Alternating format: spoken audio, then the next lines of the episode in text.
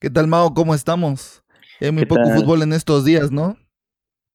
¿Qué tal, mi estimado Jorge? Pues sí, estamos algo raros en, en este episodio porque probablemente sea el más corto de información, pero estoy seguro que... O uno de los más cortos, ¿no? Sí, también, porque recordemos que las ligas van agonizando, se acercan las finales y más que nada, pues estamos tratando de, ubicar la información para poder llevarla a todos nuestros oyentes. Y pues yo estoy contento porque vamos ya desmenuzando poco a poco eh, aquellos partidos importantes. En este caso, pues ya, ya escucharán de qué hablaremos, pero sí, ya vamos poco a poco acercándonos al objetivo que es la Copa del Mundo. De poquito, bueno, antes de que ver la precopa del mundo, ¿no? El partido del 26 de mayo. Sí, ya casi estamos prácticamente eh, ya entrando en esa, en esa semana clave. ¿En recta final? Sí, yo creo que vamos a hacer una, una previa, ya lo iremos consensuando poco a poco, pero sí, ya nos vamos acercando también a ese plato fuerte, del plato fuerte. ¿Quién, ¿Quién, dices tú que va a ganar? ¿El Madrid o, Liverpool? Pues vamos con el Liverpool. Tiene que ganar Liverpool? Bueno, igual voy con Liverpool, ya para que nuestros oyentes sepan por quién nos decantamos cada uno. Así es, mi Jorge. Pues empezamos entonces fútbol al doble. Venga.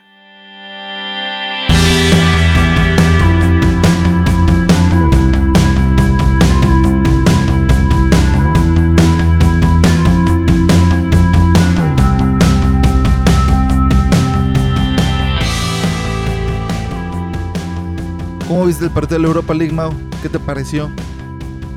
Qué final. La verdad, me esperaba algo más reñido, porque tanto Marsella como Atlético de Madrid sufrieron para, para pasar a la final. Y pues nos sorprendimos en primera instancia con que Dimitri Payet toca la copa. Fue el primer jugador que sale, el capitán. capitán toca la copa y pues creo que cayó en consecuencia con, la lesión.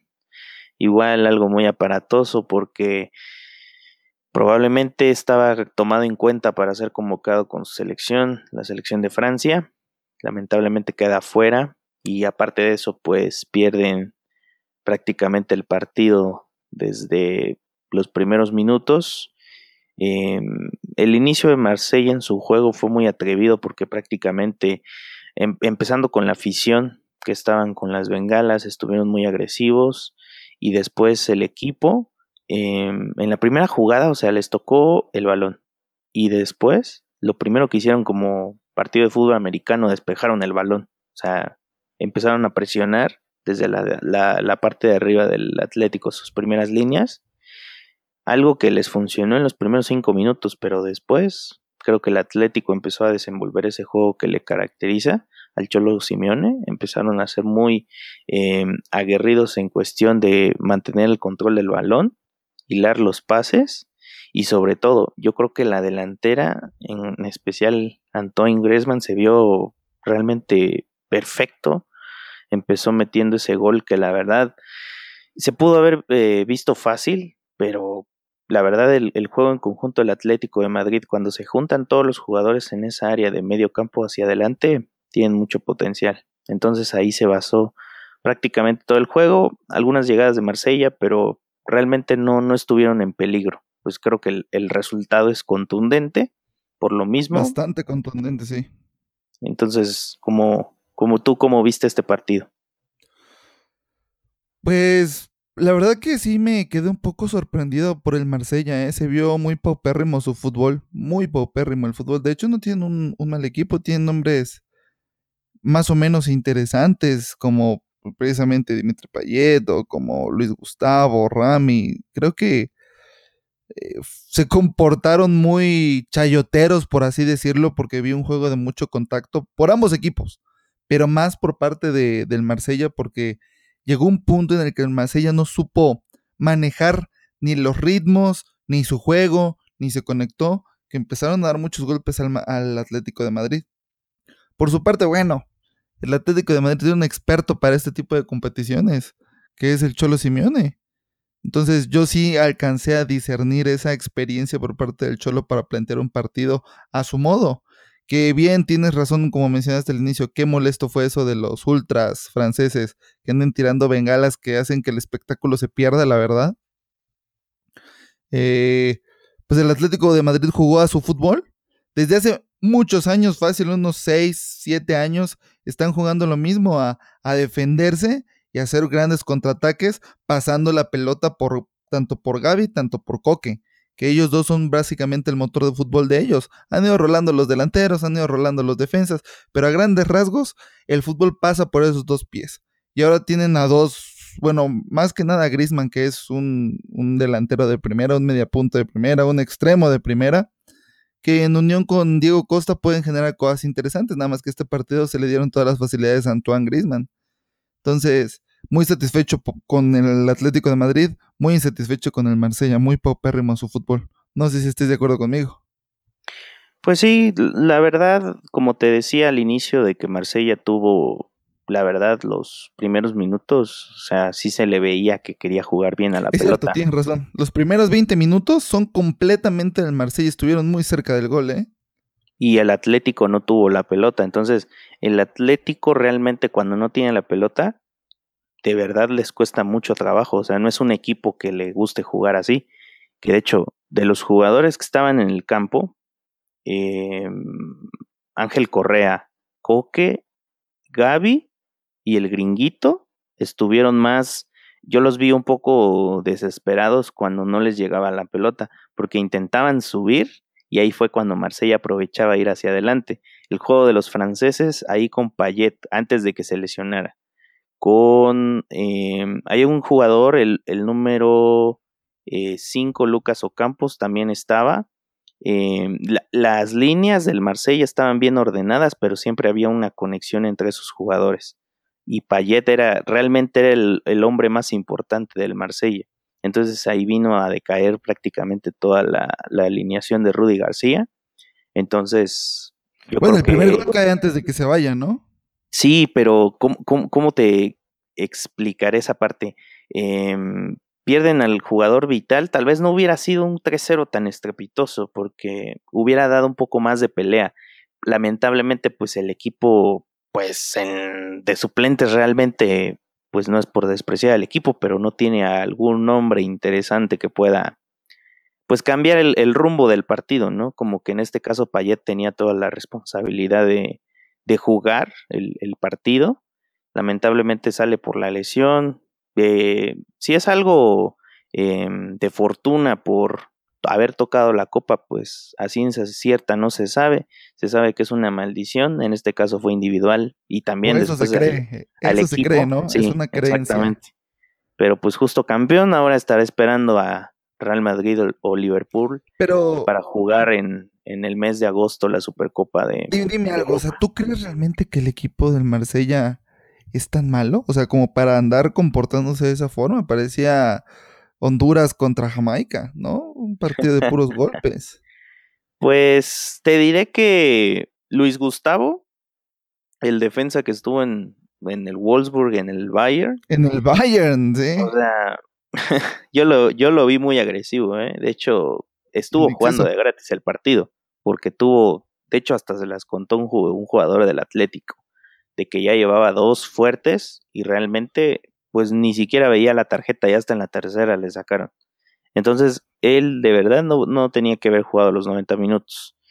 Em, como, como te diré que el, el, partido estaba, la verdad, cuesta arriba para Marsella y no tenía un jugador eh, responsable en este caso para el, único que se me ocurre tal vez es Morgan Sansón, que era el único que estaba intentando eh, dar el balón a, los delanteros. De ahí realmente no había un equipo que estuviera organizado después de la salida de, de, de Dimitri Payet. Entonces ahí sí le costó el doble al Marsella porque no tenía un jugador referencia, un jugador clave, al menos para poder comandar el ataque. Porque de ahí en la defensa, el portero, pues sí, les llegaban los, los balones y se defendían como podían. Pero en ataque, pues no tenían mucho que ofrecer. Bueno, tampoco, bueno, al portero al menos yo no lo vi bien, ¿eh? muy Pues, inseguro. pues flaqueó, flaqueó, pero te diré que ya después, ya después del segundo gol empezó como a estar un el poco en su tercero, sitio. el el tercero, o sea, seamos sinceros, Gaby no mete el mejor al final, disparo del ¿no? Ya fue en el 86, me parece. Ya fue un- 89. Pero aún ya así, el gol. o sea, sí fue un buen un disparo colocado, pero con muy poca potencia. Se aventó así como costal de papas. Entonces, ese tipo Bueno, de cuestiones ¿qué le no puedes bien. exigir? Pero bueno, ya, ya quedó así el partido, 3 a 0, dos goles de Antoine Grisman, un gol de Gaby. Hubiéramos visto en su despedida de Grisman un hat-trick, hubiera sido fantástico. No, hombre, él está contento ya por haber ganado algo con el Atlético de Madrid. Pues bueno, Algo importante, pues, algo así. está bien, está bien.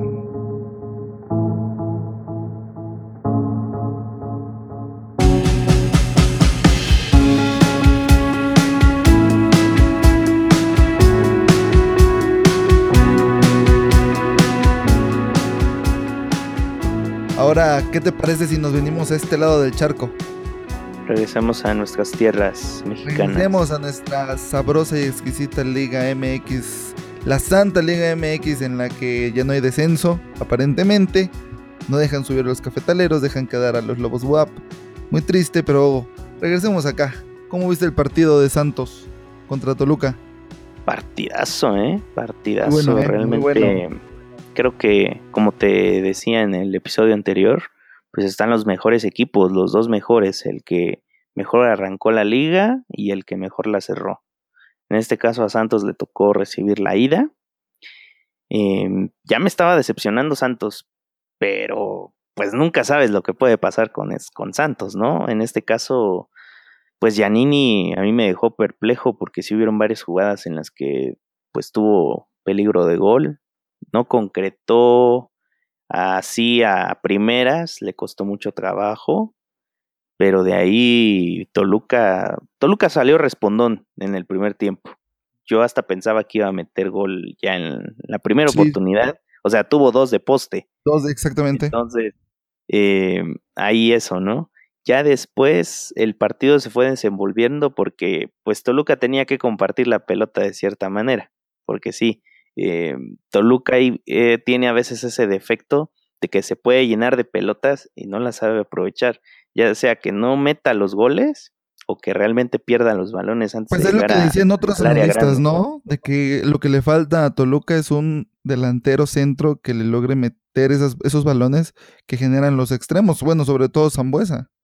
Exacto, están un poco solitarios de ya en ya como pues último hombre ya encarando al, al portero rival, porque sí, realmente eh, Quiñones y Zambuesa fueron los hombres clave de, de Toluca, pues de hecho Quiñones es el que mete un buen gol, igual y un poquito ahí deja Jonathan Orozco su, su área tantito abierta, y ya después Sí. este Santos, o sea, el gallito, no, hombre, en el segundo gol, que, que, qué pase bombeado le meten, ¿no? Ahí a, en este caso a Giannini, para que pueda centrar a Julio Furch en el segundo gol, claro. De hecho, un golazo, de hecho, ahí fue de dos dedos, yo creo, de uno, porque realmente no, yo no me esperaba que, que, ese, que esa jugada terminara en gol.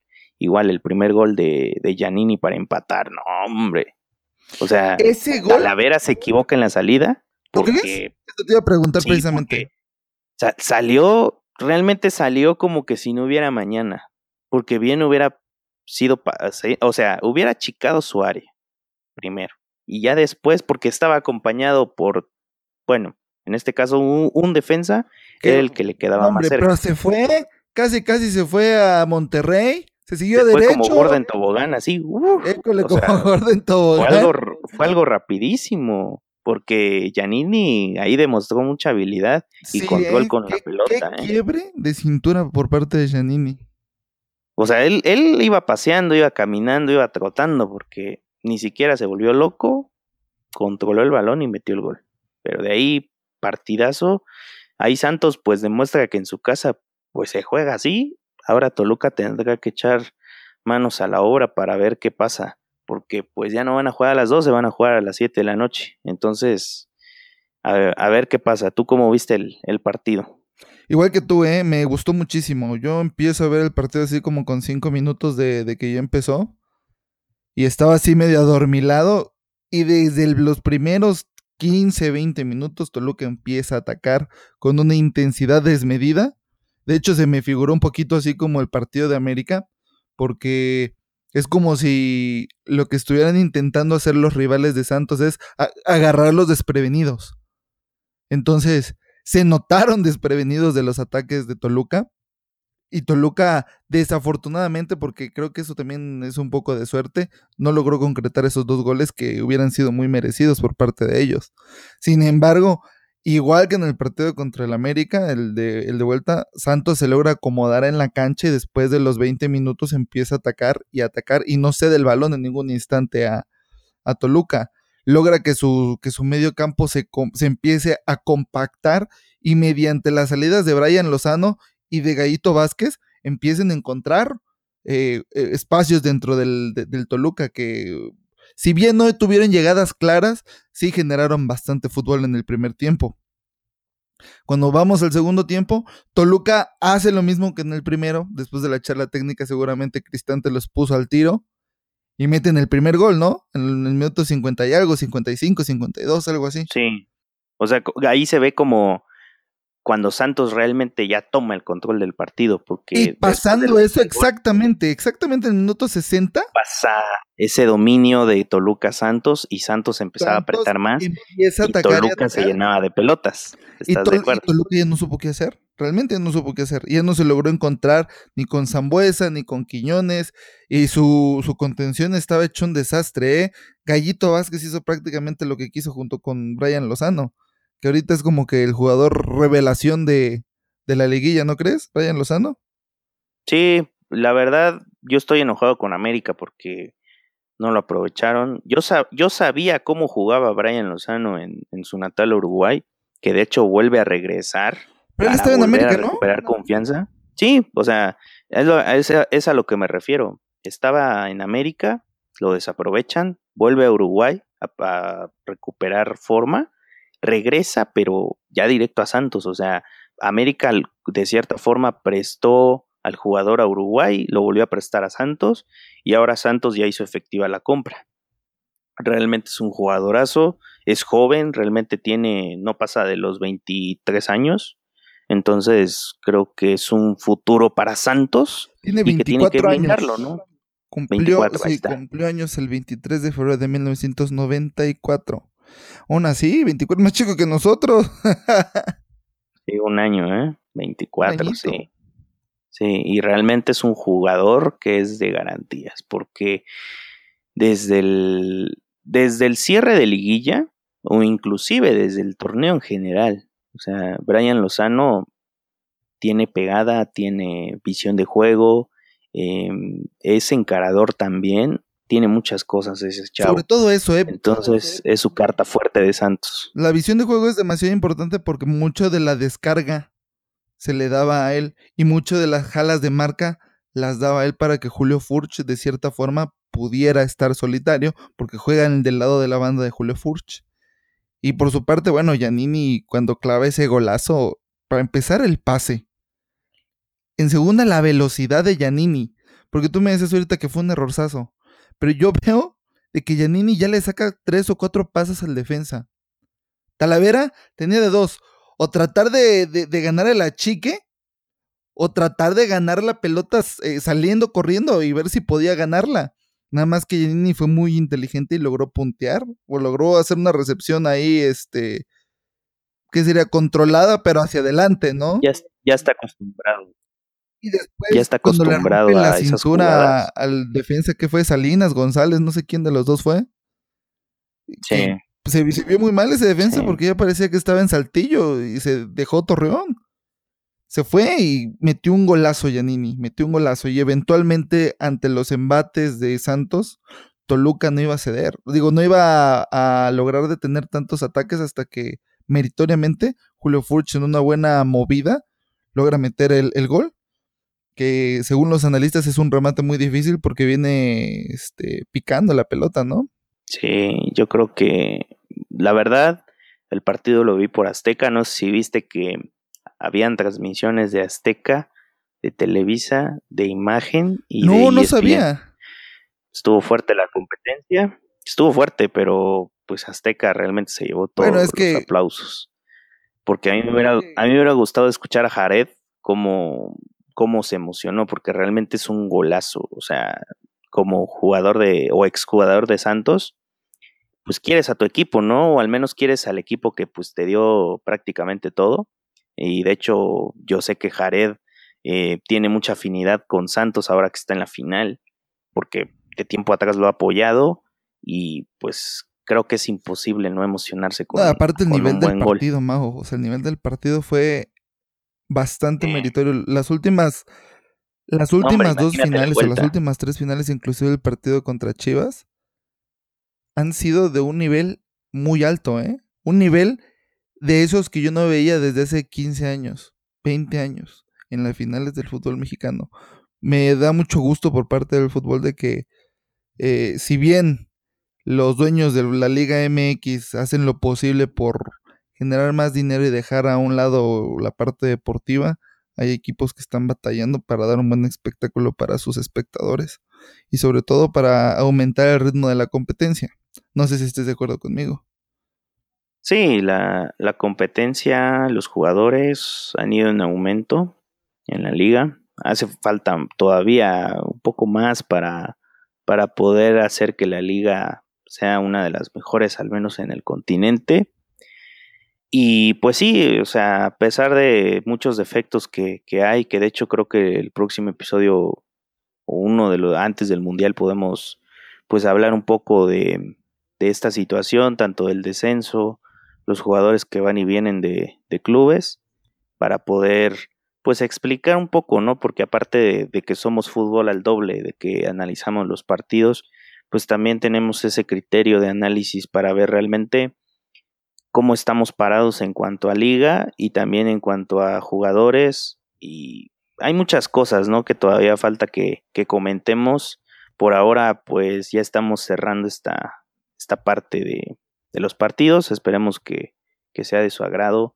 Ya nos veremos en la vuelta. Será un partido vibrante, al menos yo lo, yo lo espero así.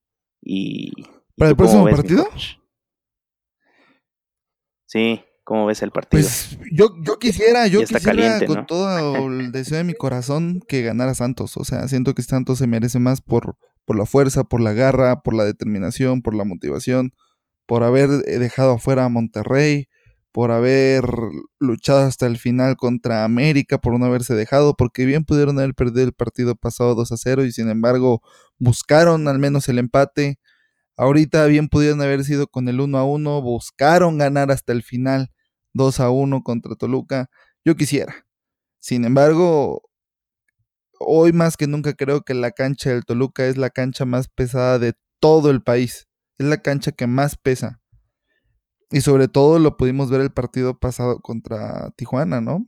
Que en ese estadio Tijuana sufrió, lloró sangre. Y a pesar de que le echaron un poquito de ganas, le faltó. Entonces, con base a la historia de, los, de las finales, aparte, ¿no? Que se rumora que este es un clásico de las finales de fútbol mexicano donde Toluca va ganando las series. Este, pues lo más probable es que gane Toluca.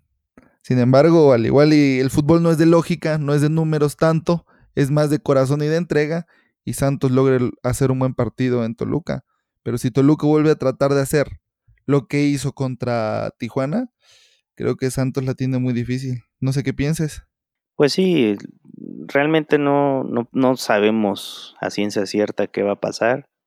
Como dice Santos, tiene buen fútbol, garra. Toluca tiene la, experiencia, tiene la jerarquía de, ganar más en finales, pues igual. Yo, a mí me gustaría que ganara Toluca, siento que ya se lo merece, ya, ya ha batallado mucho, Santos igual, pero siento que Toluca por, por haber sido el líder general, cerrar en casa, por Cristante, em, la directiva, siento que, que tienen que ser campeones, ya, ya veremos qué es lo que pasa el próximo. Pues ya veremos qué es lo que sucede entonces, Mau. Entonces, ¿cerramos el episodio?